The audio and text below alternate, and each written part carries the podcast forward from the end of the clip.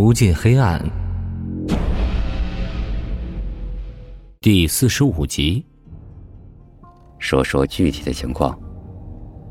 回支队的车上，一名刑警坐在后排，拿着笔记本准备记录，身边是陈宏伟。陈宏伟想了一下，对刑警说：“我在睡觉，那两个人站在我身边，不知道干什么。我感觉有个影子对着我，我醒了，但是我假装自己还在睡觉。过了一会儿，我感觉那个影子朝我脸上挥了一下，还有人在大喊，我就睁开了眼睛。他们一个站在我头顶，一个站在我侧面。站在我头顶的那个人手里握着一把牙刷。”李月大叫一声后，陈宏伟突然睁开眼睛。此时想要收手就比较难了。一旁的周鹏见事态变了，就义无反顾的朝着他扑过来。陈宏伟不是吃素的，手立马抓住李月手中的牙刷，膝盖弓起顶住了周鹏的肚子，手部一用力就把李月手中的牙刷拽下来，随即下意识的把牙刷扎向周鹏的肩膀上。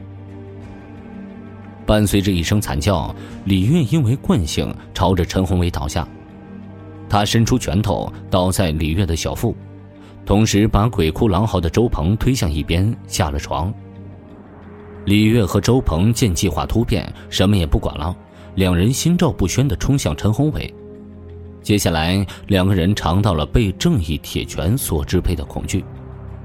李周两人被结实的拳头砸得七荤八素。纷纷倒在地上呻吟。看守所听见这边的动静，连忙上前查看，就发现李月、周鹏两人躺在地上扭动，一旁站着一个不认识的人。大概就是这么个情况。陈宏伟觉得自己下手有些重了。他们没事吧？坐在副驾驶的李安看向后视镜，没事，只要打不死，随你怎么玩。这辆警车后面还有一辆看守所的押运车，唐浪坐在副驾驶上沉默不语。对于今天的突袭，让他有些摸不着头脑。怎么这么大的变动就没有一个人和他说明呢？唐浪看了眼后视镜，李月和周鹏两人的脸被裹成木乃伊，两人吃疼的闷哼，想语发一下自己被一顿胖揍的思想感情。今儿我不开心，知道吗？唐浪转过头，伸出食指指着李周两人：“都别哼了，再哼，我一会儿把你们脸上都涂上辣椒面。你们信不信啊？要是不信，就试试。”一句话说出来，车厢终于安静了。李月和周鹏两人缩在后面，一动都不敢动，像两具端坐的木乃伊。支队的警车先行离开车队，要把陈宏伟送到武警队。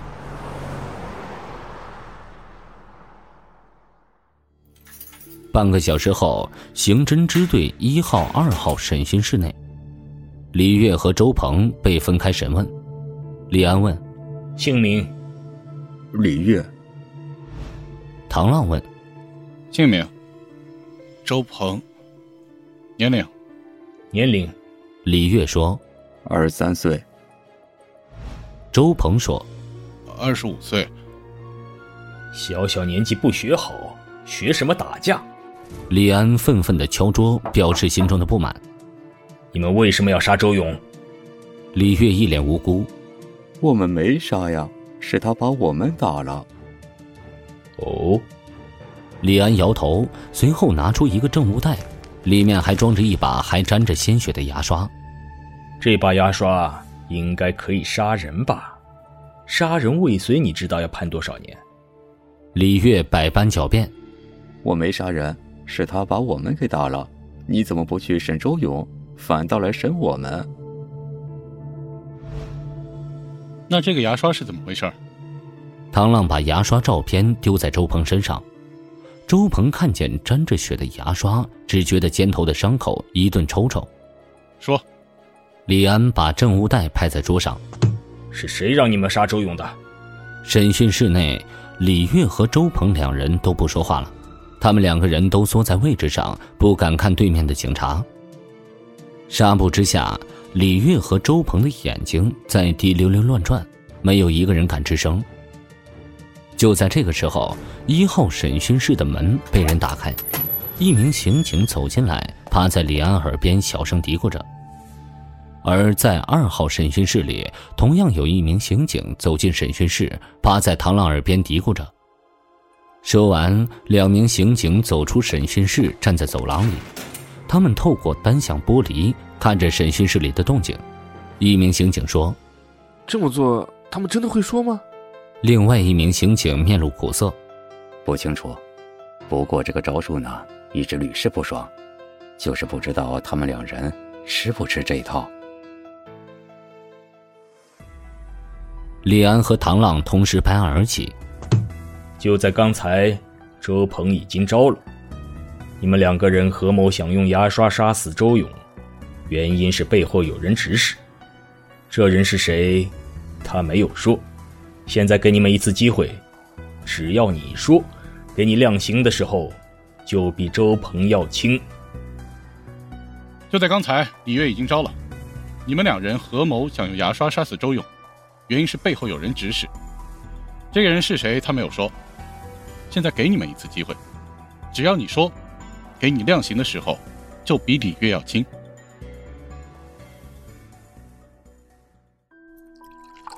二十分钟后，队长办公室里，李安颓废的坐在椅子上。怎么了？一进来就默默不语，发生什么事儿了？一旁喝茶的方志国不明所以。李安走到沙发边坐下。老师，看守所那边一大早给我打电话，他们动手了。方志国递给李安一杯茶，这不是好事儿吗？是好事儿啊。李安把杯中茶一饮而尽，但是审了快一个小时了，炸都没有炸出背后指使他们的人是谁。方志国递给李安一根烟，这个不是很正常吗？如果他们会轻易招供，你以为背后指使他们的人会让他们来做？李安没有点烟。现在该怎么办呢？把他们关在不同的房间里，先不用管他们。方志国饶有兴致的晃了晃手里的茶杯。昨晚我入住连海宾馆了。李安点燃香烟。有什么发现吗？方志国开了一个不合时宜的玩笑。呵，他们不愧是五星级宾馆，后厨做的菜很合胃口。见李安没有搭茬，方志国继续说：“没什么发现。”昨晚入住的时候，我在前台特地提了提我认识他们的老板。晚上，孟长青和韩露就安排后厨准备了不少吃的。李安对于连海宾馆的饭菜不是特别感兴趣。方志国继续说：“孟长青和韩露两个人带着红酒过来和我叙旧，中间聊了不少以前的事儿，但是韩露对八幺四专案特别感兴趣。”我试探他们，发现了一些小动作，不过那是正常现象。李安问：“如果案子真的和国贸大厦有关，我们该怎么去处理呢？”如果真的和他们有关，方志国沉吟一声：“那就再说，证据不足，我们得先去找周勇聊聊。”